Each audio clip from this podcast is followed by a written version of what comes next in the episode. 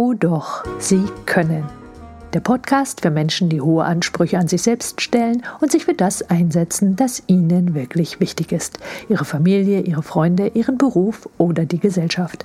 Mein Name ist Sandra Hergert. Ich helfe Ihnen, Ihre Fähigkeiten zu erweitern und Ihre Strategien zu verbessern, damit Ihre Persönlichkeit und Ihr Alltag auf beste Art zusammenspielen.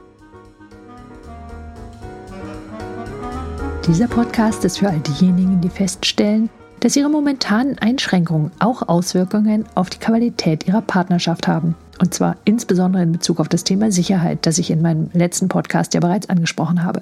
Lass uns konkret werden. Wie reagieren Sie also, wenn Sie oder Ihr Partner völlig unterschiedliche Maßstäbe in Sachen Sicherheit haben? Also wenn Sie zum Beispiel der oder diejenige sind, für die sich in jedem Fall alles zum Guten wendet, ihre Partnerin oder ihr Partner jedoch den Teufel an die Wand malt und sie beide schon arbeitslos auf der Straße oder unter der Brücke sitzen sieht. In diesem Podcast erfahren Sie, was Sie konkret tun können, um dem anderen das Gefühl von Sicherheit zurückzugeben. Sie können die gleichen Strategien natürlich auch anwenden, wenn es sich bei dem unsicheren Menschen um Freunde, Familie oder Bekannte handelt. Und übrigens auch dann, wenn gerade nicht Corona-Zeit ist. Ich verspreche Ihnen, dass dieses Vorgehen Ihre Partnerschaft insgesamt verbessern wird. Nehmen wir zunächst einmal an, Sie seien der oder diejenige, die sich sicher fühlt, während Ihr Partner derjenige ist, der diese Situation nicht ganz so einfach wegsteckt. Wir beschäftigen uns mit dieser Variante zuerst, weil Sie in diesem Fall bereits mehr Optionen zur Verfügung haben, etwas zu verändern, einfach dadurch, dass Sie weniger gestresst sind, was, wie Sie bereits wissen, Ihrem Gehirn erlaubt, kreativer zu sein. Zunächst einmal gilt es nun herauszufinden, wie Ihr Partner, Ihre Freundin es macht, sich unsicher zu fühlen und was unsicher für den anderen überhaupt bedeutet. Geht es zum Beispiel um finanzielle Unsicherheit? Und wenn das so wäre, was heißt das konkret? Und für diejenigen, die sich gerade fragen, worin die Unsicherheit im Augenblick noch bestehen könnte, wenn es nicht gerade um finanzielle Unsicherheit geht, dann lassen Sie mich einen kurzen Einschub machen.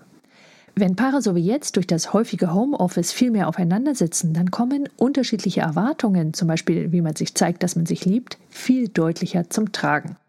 Ich erinnere mich zum Beispiel an die erste Zeit, als mein Vater in Rente ging. Da hörte ich von meiner Mutter ziemlich häufig den Satz, lass mich doch einfach mal nur hier sitzen, wenn mein Vater, der sich gar nicht selbst beschäftigen konnte, unbedingt mit ihr etwas unternehmen wollte.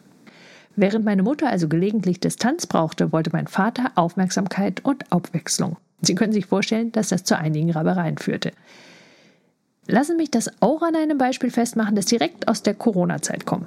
Ich gebe also ein Online-Training und am Nachmittag des zweiten Tages kommt die Ehefrau eines meiner Teilnehmer mehrfach in sein Arbeitszimmer, bis er schließlich sagt, er müsse mal kurz raus. Im Nachgang erklärt er dann, er habe etwas vergessen oder nicht genügend vorbereitet, was seine Frau jetzt brauche und habe gerade helfen müssen ohne jetzt die genauen Hintergründe zu kennen, wenn wir das in Bedürfnissprache umwandeln, dann wird die Ehefrau vermutlich sagen, ich merke, dass du mich liebst, wertschätzt, dich sorgst, wenn du mir hilfst, wenn ich dich um etwas bitte und dieses, worum ich dich gebeten habe, nicht vergisst. Passiert das nun nicht, also vergisst der andere es oder macht es nicht ordentlich genug, dann reagiert der, dessen Bedürfnisse nun nicht erfüllt wurden, meist mit Rückzug was dann das Gegenteil von Beziehung wäre. Und damit der andere das dann auch merkt, dann auch noch dadurch, dass er, respektive sie in diesem Fall, sauer wird. Ob zu Recht oder nicht, spielt übrigens für unseren Fall hier überhaupt keine Rolle. Worum es mir hier geht, ist, durch diese Art der Reibereien kann sich ein Gefühl von Unsicherheit auch auf die Basis der Beziehung auswirken, weil einer von beiden sich plötzlich weniger geliebt fühlt. Anders ausgedrückt, die Regel, die dieser jemand aufgestellt hat, um sich geliebt zu fühlen, wird nicht so erfüllt, wie er das erwartet.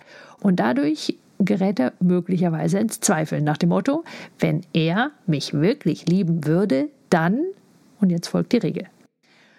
Und über diese Regeln würden Sie sprechen wollen, hoffe ich, und hoffentlich verstehen, was Ihr Partner wirklich braucht, um ihm dann genau das zu geben. Und falls genau das nicht geht, dann dem anderen zu helfen, die Regel so abzuwandeln, dass Sie sie auch erfüllen können.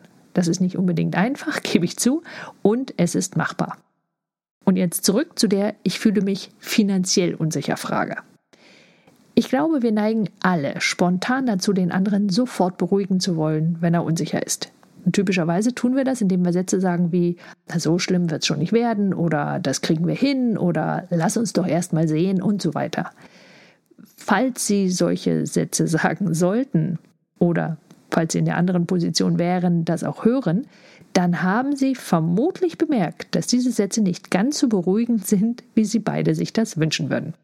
Was mich daran erinnert, wie ich mit meiner Tochter, die damals vielleicht 14 oder 15 war, mit einer Blinddarmentzündung in der Notaufnahme war. Und ich bin mir jetzt gerade nicht sicher, ob ich die Geschichte hier schon mal erzählt habe, wie dem auch sei. Meine Tochter weint also und weint, während ich damit beschäftigt bin, diese ganzen Aufnahmeblätter zu lesen und zu unterschreiben. Und endlich, endlich fragt der aufnehmende Arzt meine Tochter, ja, warum weinst du denn so? Und meine Tochter weint also zurück, weil ich Angst habe, nicht mehr aufzuwachen aus der OP. Was sagt der Arzt? Originalton.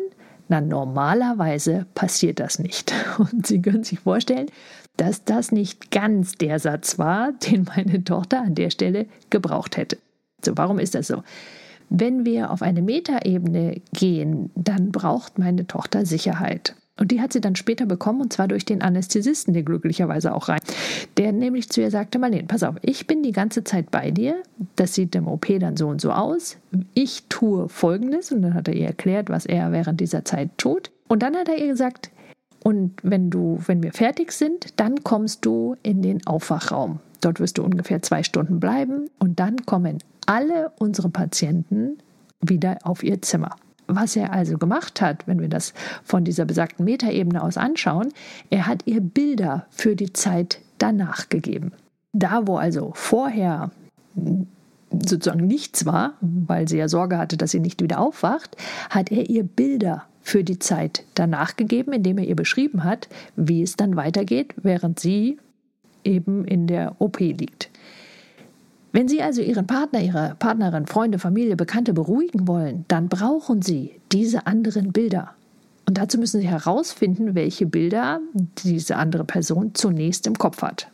Und die Lösung hier, um das herauszufinden, ist Fragen. Also vielleicht hätten Sie vorher ein bisschen Sorge gehabt, dass das Nachfragen zu noch mehr Unsicherheit beim anderen führen könnte. Und tatsächlich könnte es sein, dass der andere sich nun richtig hineinsteigert. Wahrscheinlicher ist allerdings, dass er dankbar ist, sich Sorgen, diese, seine Sorgen endlich aussprechen zu dürfen, ohne dass Sie diese sofort abtun. Sollte er sich hineinsteigern, dann bleiben Sie bitte ruhig und versuchen Sie konkrete Sorgen herauszufinden und dann, was der andere bräuchte, um sich sicherer zu fühlen. Also machen wir auch das konkret. Nehmen wir an, Ihr Partner sorgt sich, dass Sie oder er selbst wegen der Corona-Krise entlassen würden. Das wären so klassische, klassische ähm, finanzielle Sorgen. Wichtig ist jetzt, dass Sie sich beide über konkrete Maßnahmen Gedanken machen. Sie machen sich also Bilder für die unmittelbare Zukunft. Sie spielen das Spiel also mit und sagen, okay, lass uns überlegen, was wir dann tun würden und wie lange wir mit den Rücklagen auskämen, was sie sonst noch tun können, in dem Fall vielleicht Arbeitslosengeld beantragen, einen no Nebenjob finden und so weiter. Alles, was ihnen einfällt, je mehr, desto besser. Ich gebe zu, das ist alles nicht ganz einfach, das dann auch tatsächlich umzusetzen, wobei Arbeitslosengeld zu beantragen wäre jetzt nicht so schwierig, aber vielleicht einen Nebenjob, äh, Nebenjob an, ähm, zu finden, vielleicht schon. All das ist nicht schlimm. Es geht darum, mehr Optionen aufzumachen, sodass Sie mehr Wahlmöglichkeiten haben, sodass danach Bilder entstehen.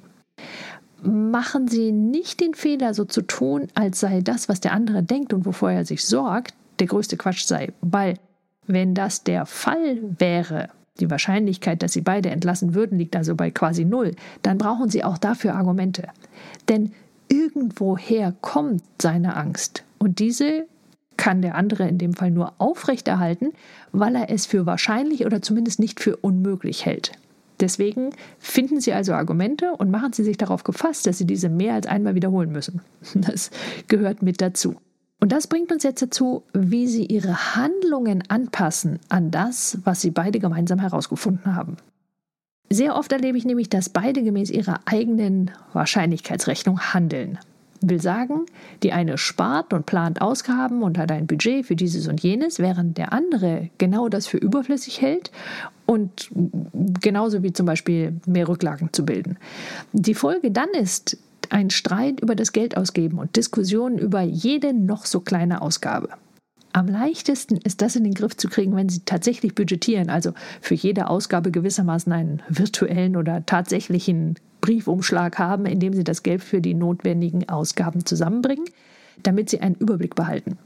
Dann wäre also Ihr persönliches Taschengeld dafür da, dass Sie damit kaufen könnten, was Sie wollten, während das Geld für Haushalt oder Lebensmittel eben das Geld für Lebensmittel ist. Und das kann man dann nicht einfach so abzweigen für etwas anderes, sondern man müsste mit dem anderen darüber sprechen, ob sie die 50 Euro für irgendetwas anderes ausgeben könnten oder eben nicht.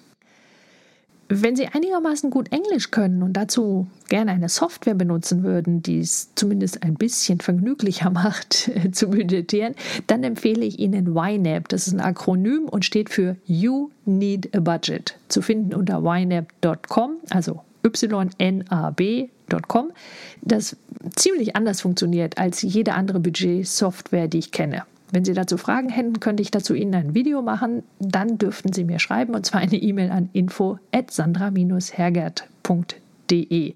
Und dann würde das Ganze hier auch weniger ein Ich spreche zu Ihnen, sondern mehr ein Gespräch werden. Also Sie dürfen mir wirklich und ernsthaft schreiben, wenn Sie Fragen zu was auch immer hätten. Natürlich tut es in diesem Fall auch eine Excel-Liste. Oder Sie schreiben mit Hand und auf Papier, also sprich mit Stift auf Papier. Entscheidend ist jedenfalls, dass Sie nicht in die Zukunft budgetieren, also sich überlegen, was sie wann in der Zukunft brauchen, sondern nur das verteilen, das sie aktuell tatsächlich besitzen. Egal wie sie das tun, das Budgetieren. Im Grunde geht es um nichts anderes, als dem Partner das Gefühl zu geben, dass sie ihn A ernst nehmen und dass sie B auch konkret etwas tun, um seine respektive ihre Sorgen zu verkleinern. Mit anderen Worten, jetzt ziehen sie an einem Strang.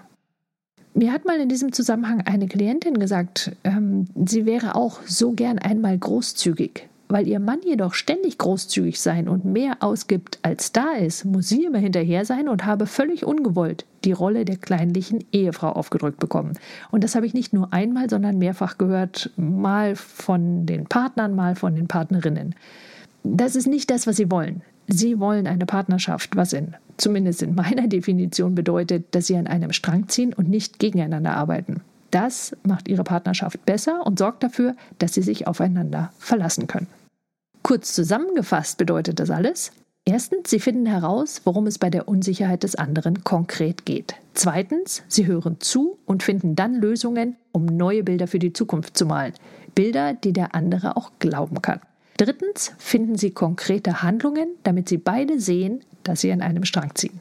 Wären dagegen Sie diejenige, die Sicherheit braucht, dann finden Sie bitte zunächst heraus, was Sie konkret beunruhigt, was die Folgen wären und was Sie sich wünschen würden, dass Sie gemeinsam oder eben allein täten. Hören Sie dazu gern den letzten Podcast oder lesen Sie den Artikel über Zukunftsangst auf meinem Blog unter www.sandra-hergert.de.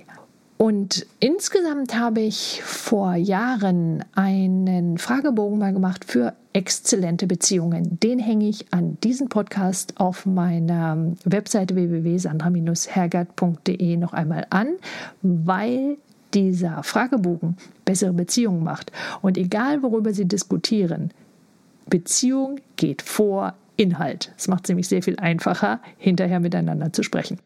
Und wenn Sie sich ganz allgemein weniger ängstlich und stattdessen selbstbewusst oder sicher fühlen wollen, dann habe ich genau zu diesem Zweck ein Buch geschrieben. Hurra!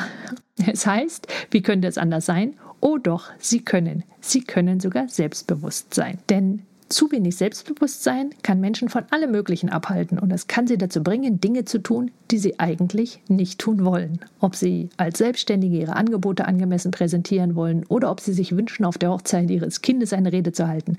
Ob sie mit Fremden sprechen wollen, ohne rot zu werden, ihren Chef um eine Gehaltserhöhung bitten oder ob sie für das nächste Projekt vorgeschlagen werden wollen. Selbstvertrauen gibt ihnen den Mut und das richtige Auftreten. Das Gleiche gilt, wenn Sie sich schwer damit tun, Nein zu sagen, wenn Sie um etwas gebeten werden. Denn dann finden Sie sich schnell in Situationen wieder, die Sie daran hindern, das zu tun, was Ihnen wichtig ist. Sie tun dann nämlich das, was andere von Ihnen erwarten. Glücklicherweise ist Selbstbewusstsein eine Fähigkeit, und zwar eine, die Sie lernen können. In meinem Buch Oh doch, Sie können Sie können sogar selbstbewusst werden, finden Sie jede Menge Tipps inklusive des dazugehörigen Hintergrundwissens, um so selbstbewusst zu werden, wie Sie es sich wünschen. Kein Kramen in der Vergangenheit, keine Arbeit mit verborgenen Traumata, kein Auflösen von Glaubenssätzen, ganz einfache Strategien, die Sie umsetzen können. Sie finden es überall, wo Sie Bücher kaufen können, inklusive einer Trance, die es noch viel einfacher für Sie macht.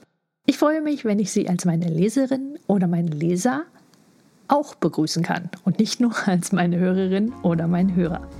In diesem Sinne nutzen Sie Ihre Talente. Die Welt braucht sie.